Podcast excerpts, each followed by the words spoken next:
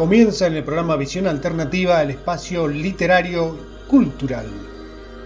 Vamos a compartir un artículo escrito en su momento por el periodista Canone Olorza en su homenaje.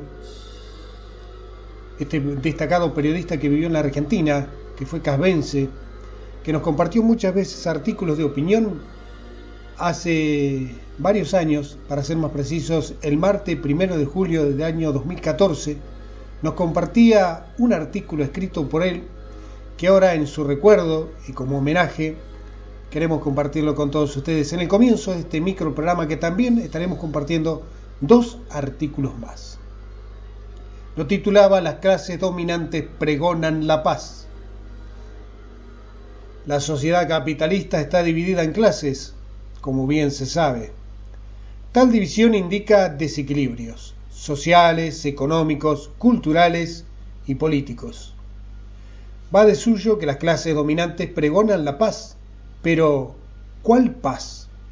Obviamente la de ellas, la que les funcional a sus intereses de clase. En Occidente, 83 personas y grupos económicos controlan el ingreso del 50% de los bienes económicos y por lo tanto políticos. A ellos les conviene la paz y por lo mismo fuera de todo cuestionamiento de sus intereses. Lo natural para ello es su paz, que nada la altere, el statu quo, que no haya cambio en las relaciones políticas, económicas y culturales. Artículo de Jorge Lorza y realmente es para pensarlo. En un instante, más artículos aquí en Visión Alternativa. Quien te habla es el escritor y periodista Néstor Omar Salgado, que todos los viernes pone al aire este espacio literario cultural.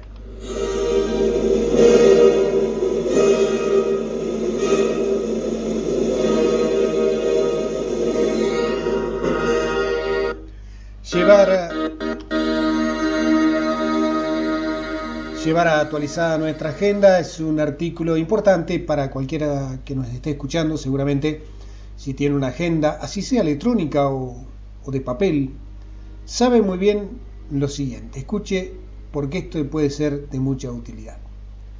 Llevar actualizada nuestra agenda. Para ser eficiente nuestra agenda debe ser como nuestro currículum. Debe estar siempre actualizado.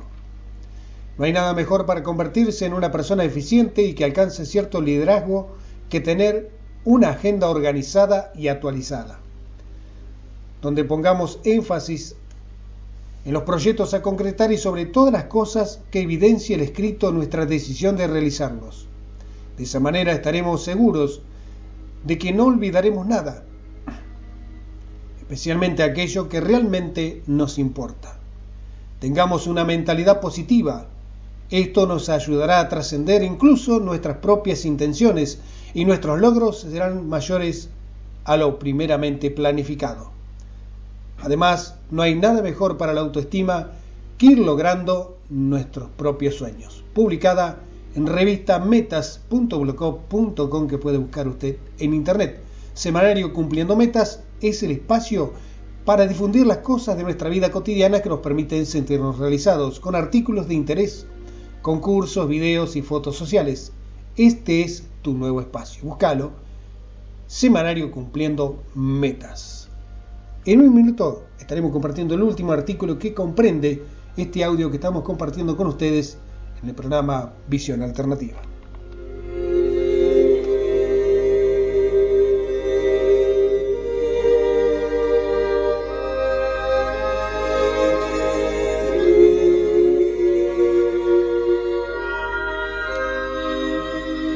Este artículo que cierra este informe está escrito por Jorge Santoro, detective privado experto en investigaciones, y lo tituló La belleza interior de una mujer.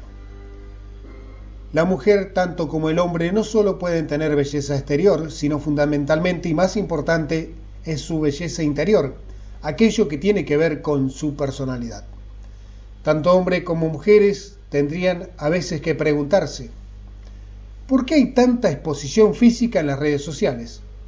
Donde podemos ver en videos y fotografías bellas mujeres con poca ropa y hombres que se esmeran por trabajar sus músculos en un gimnasio y luego su ego lo lleva a una alta exposición mediática.